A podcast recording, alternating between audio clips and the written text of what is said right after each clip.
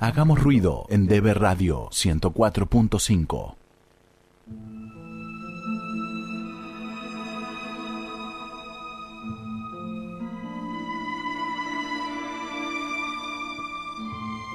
Qué lindo tema. Esas músicas de terror, panero. No es terror. Suspenso. Suspense. Me gusta, me gusta decir suspense. Suspense. Tenemos Le mensajes como más glamour. últimos para entrarnos, adentrarnos en este tema. La gente que manda información que dice son los protagonistas Dancing Pal Bearer. Son oriundos de Ghana y representan lo peculiar que entregan los funerales en el país africano.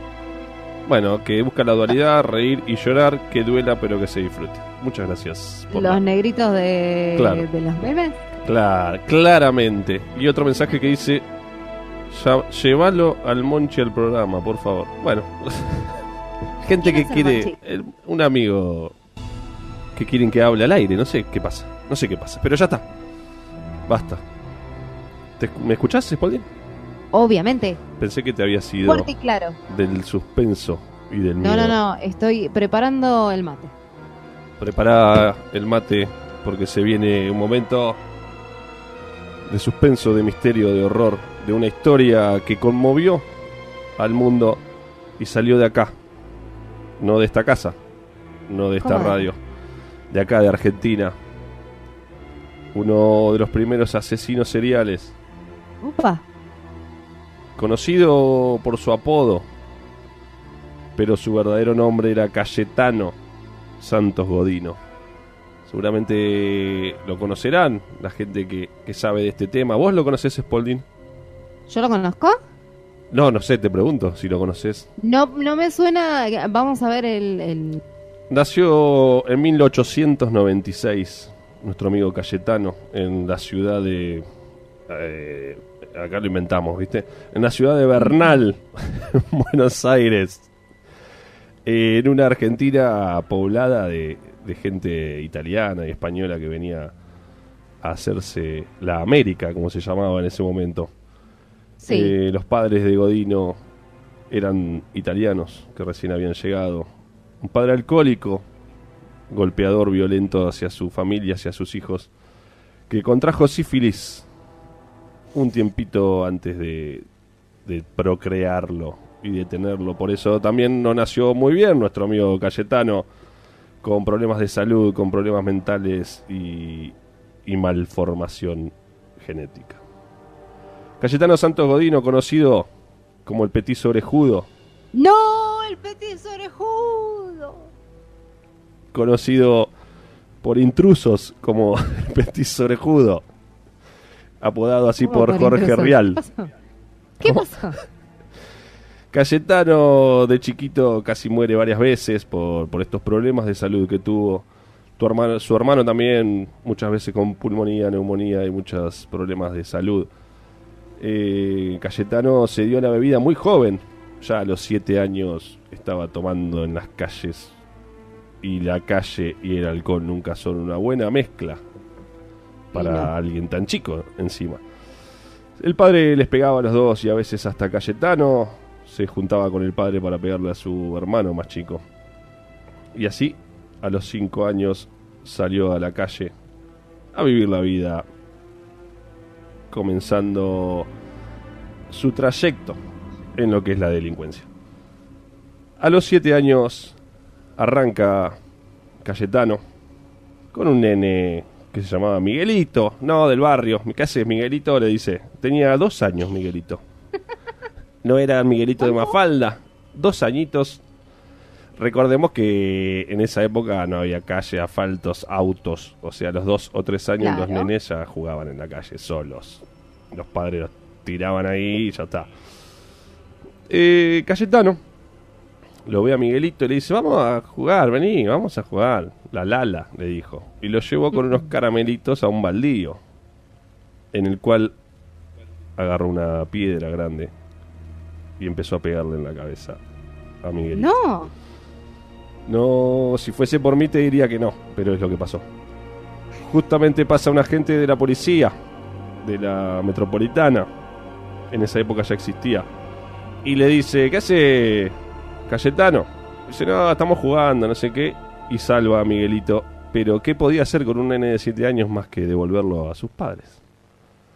Lo devuelve, y el padre que dice, bueno, es, una, es un juego de niños. Esa fue la primera incursión de Cayetano en lo que es la delincuencia, sin llegar a matarlo. Un tiempito después, Ana Mary, de 18 meses, es la segunda víctima, también sin llegar a matarla, y con los mismos resultados. Se ve que no coordinaba bien todavía y lo descubrían. Estaba perfeccionando su arma, su modus operandi. El tercer caso ya va a ser el primero de sus víctimas mortales. Se llamó María Rosa Face. Face, como el Facebook después, ¿viste? Mira, María mira. Rosa, tres años tenía. Ay, y- no, chiquita. Y Cayetano ya tenía 10, tampoco era muy grande. ¿Qué hizo? El mismo modus operandi de siempre con caramelitos. Llevaba a sus víctimas a algún baldío, algún descampado, alguna quinta, como ya veremos más adelante. La llevó María Rosa. Me- se me sale la voz, ¿te das cuenta? No, no, Me no, pongo sí, mal, es, me pongo mal. Es Eh, terrible. comenzó a estrangularla con su lazo, que ¿sabes dónde tenía el lazo? ¿Dónde? lo usaba como cinturón. Alrededor de su pantalón tenía su cuerda con la que estrangulaba. Y enterró viva a María Rosa de tres años. Un hecho que recién un año después fue descubierto y cuando la policía obtuvo esta declaración fue a buscar el cuerpo pero ya había un edificio construido arriba de ese baldío. Nunca encontraron el cuerpo de María Rosa. Así arrancó la historia de Cayetano. Al año los padres lo denuncian porque ya no lo aguantaban más y aparte porque encontraron en su cuarto eh, gatos, perros y muchos pájaros muertos, disecados, abiertos. Una cosa eh, Lindo el nene. lindo, nene. Sí, sí, creo que era taxidermista el nene. Y lo denunciaron, pero no sirvió de nada. Tenía 11 años, se lo llevaron dos meses a uno de esos lugares donde ponen a los niños, que no me sale el nombre, a un, Reformatorio. a un reformatorio, no sé si en esa época se llamaba así, pero bueno, sí, sale a los dos meses. es más, hoy en día no se llama reformatorio, tienen otro nombre que ahora no recuerdo, pero a mí me quedó el reformatorio por la época que veía series de Claro, huérfanos. película de terror. El Reformatorio. Bueno, Ponele. salió a los dos meses, no curado ni mejorado, tal vez un poco peor, porque atacó a otra de las víctimas llamada Severino González, que lo hizo que lo acompañe a un establo por ahí cerca y lo hundió, ahogándolo en la pileta para caballos. Mm. Un ser realmente macanudo, nuestro amigo Peticito Orejudo. A, los dos, a las dos semanas, una nena llega a su casa con los párpados quemados por cigarrillos Ah, y denuncia nuevamente a este ser totalmente asqueroso y deforme. mm, mm. Ya era conocido en el barrio como con el mote del petizo orejudo. No van a preguntar por qué, porque debería ser petizo y orejudo, es la pregunta. A la vez que los padres lo denuncian de nuevo y esta vez cae preso durante tres años y tampoco sale mucho mejor de esa cárcel donde lo metieron, sino que peor porque perfecciona los golpes que va a dar a partir de ahí en adelante y donde se vuelve loco con un tema que, que empezó en la cárcel, que es el de prender fuego. Mirá vos, qué lindo muchacho. Sale de la cárcel, se va a vivir a lo de sus padres. Sus padres dicen, bueno, vamos a recuperarlo, te conseguimos un trabajo en una fábrica acá cerca, así que ya está, dale calle, dale calle. Sí, le dice el chaboncito. 1912 estamos recién, o sea, 16 años sale de la cárcel. No, no, no, es increíble. Es increíble la velocidad de su vida. Mm. Apenas sale a los 16 años, eh, prende fuego parte de la fábrica donde le dieron trabajo y comienza eh, la verdadera matanza. Porque hasta ahora estaba practicando nuestro amigo Cayetano. Mata a una chica de 13 años al mes de haber salido otra vez de la cárcel. cuando volvía de su trabajo, la encuentra en la calle y la lleva hacia un baldío, donde casi siempre su modus operandi era ahorcarla con su soga que tenía en el, en el pantalón después de unos buenos golpes. También al mes siguiente ve una niña en la calle y le prende fuego la ropa, a lo que la niña corriendo prendida a fuego muere un mes después en el hospital. En el trabajo lo encuentra el jefe matando a una yegua que estaba en el patio a puñaladas. Qué lindo, me imagino. No, no, un, nene. ¿Por qué nadie hacía nada, no? Me imagino la policía era una poronga en ese momento. No hacía nada. Claro, todo pasaba. Seguimos. Eh, un nene de dos años lo lleva también con sus trucos, trucuñuelas, hacia un alfalfar, que es donde se le da de comer a los caballos, ¿no?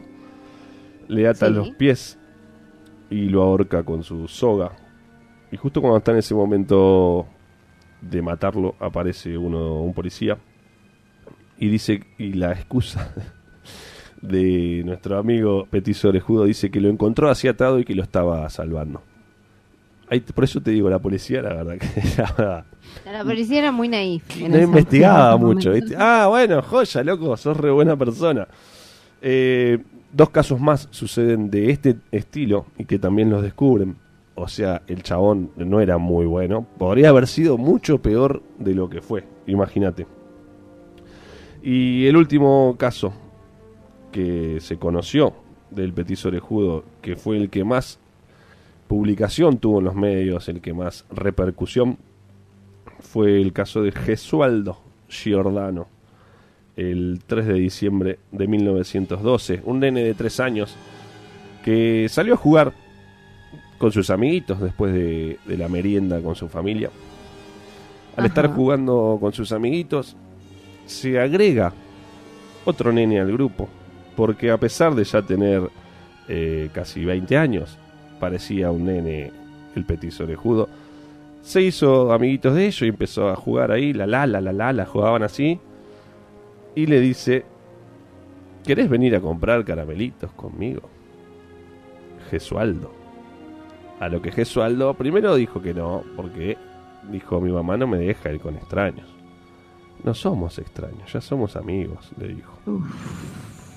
Y lo llevó de la mano a comprar caramelos.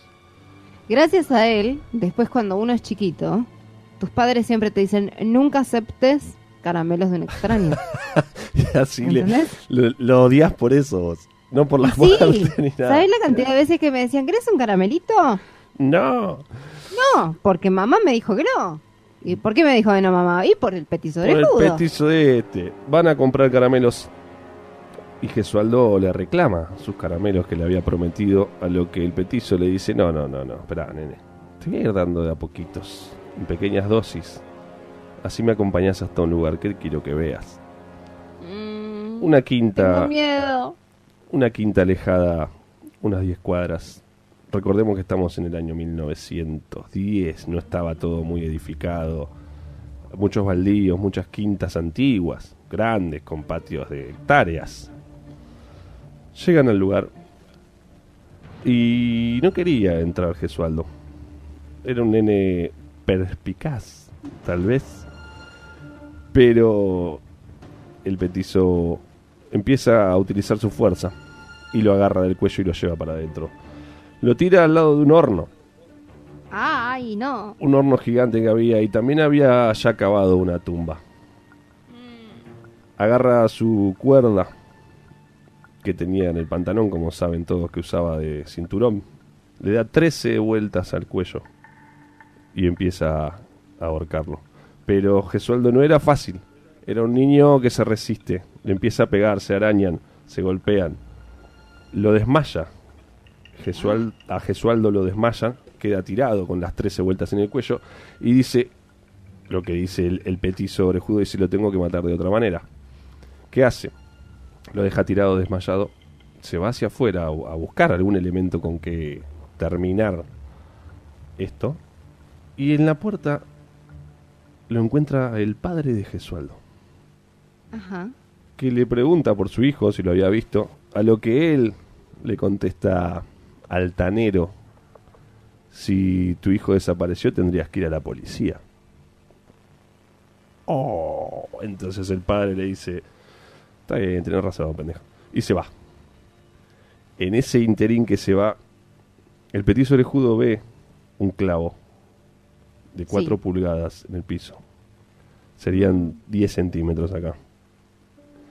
Vuelve y con un ladrillo, usando de martillo, le atraviesa la sien a nuestro amigo Gesualdo, muriendo instantáneamente. A la noche fue el funeral de Gesualdo y el petizo orejudo estuvo presente morbosamente para ver si tenía todavía el clavo en la sien. Esto fue lo último que hizo antes de ser agarrado, condenado en 1914. Fue condenado a 30 años de prisión eh, por todos los hechos que cometió y 30 años de sí seguramente es poco, pero bueno, era en todo fue menor de edad, así que es bastante, no sé. Eh, en 1914 fue, fue metido adentro, el sobre. En 1923, ya 10 años después, lo trasladan a la cárcel del fin del mundo, que es la de Ushuaia. Y Sí. no, se, no se conoce mucho de su vida dentro de la cárcel, sí que nunca tuvo amigos, ni relaciones personales, ni nada. Se sabe que fue muy maltratado, más que nada por su, su poca inteligencia, por su escasez de recursos.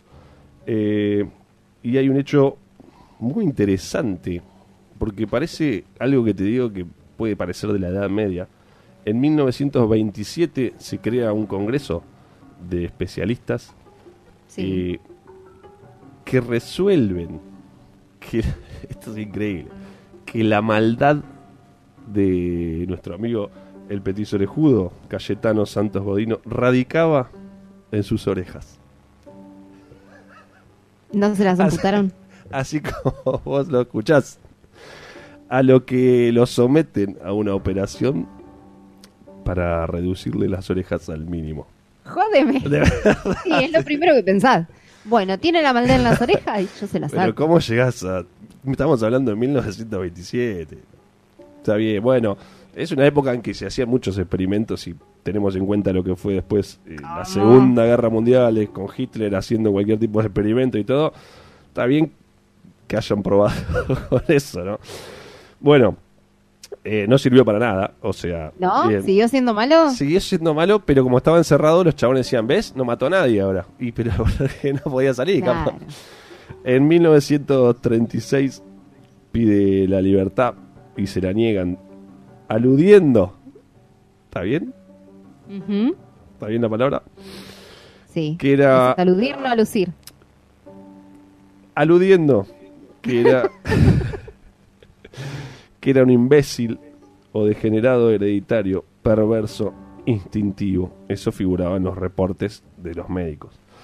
Eh, ¿Cómo termina esta historia? ¿Cómo Ter- termina? Termina con Godino encerrado hasta su muerte, que muere en 1944 en la cárcel. Y muchos se preguntaron, ¿cómo muere Godino?